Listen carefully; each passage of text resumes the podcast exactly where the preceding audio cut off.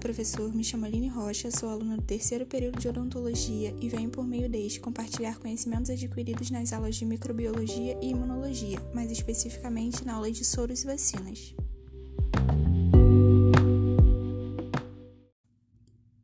Vacinas são suspensões de organismos ou frações de organismos usadas para induzir a imunidade. É uma preparação contendo microorganismos mortos, inativos ou atenuados, ou toxoides para induzir artificialmente a imunidade ativa adquirida, que é aquela que vem através da exposição do indivíduo.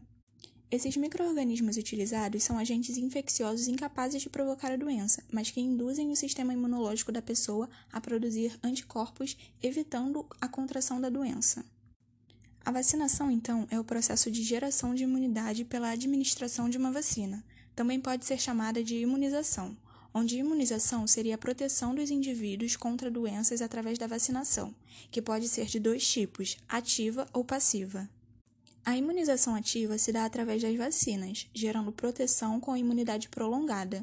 Nela, a produção de anticorpos se dá pelo próprio indivíduo, onde o corpo é levado a produzir anticorpos específicos. As vacinas são tomadas previamente, antes da exposição, e demora a ser efetiva, levando dias ou até meses. Entretanto, controlar uma doença não significa necessariamente exigir que todas as pessoas sejam imunes a ela. Se a maioria da população estiver imunizada, fenômeno chamado de imunidade coletiva, os surtos serão limitados a casos esporádicos, pois não haverá indivíduos suscetíveis em quantidade suficiente para sustentar a disseminação de uma epidemia. As vacinas são divididas em cinco diferentes tipos: vacinas vivas atenuadas, vacinas mortas inativas, vacinas de subunidades, vacinas conjugadas e vacinas de ácido nucleico, ou DNA.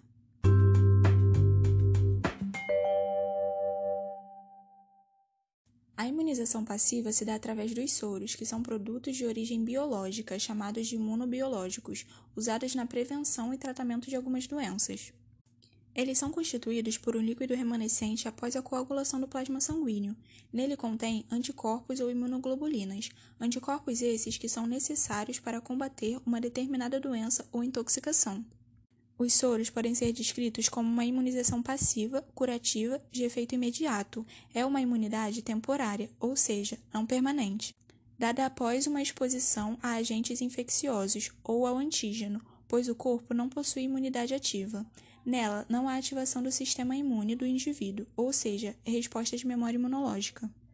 Os soros podem ser utilizados como profilaxia pré-exposição, realizada em pessoas que não podem ser vacinadas, profilaxia pós-exposição realizada em pessoas suscetíveis e expostas a certas infecções, tendo assim risco de adoecimento, ou como terapia, que seria para neutralizar os efeitos de toxinas e peçonhas.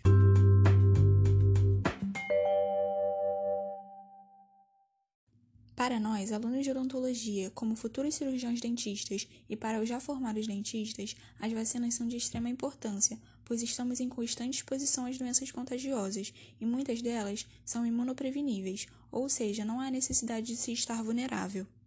Para nossa classe de profissionais, as vacinas contra tétano, difteria e hepatite B são obrigatórias. Sendo assim, devemos estar sempre com a situação vacinal em dia.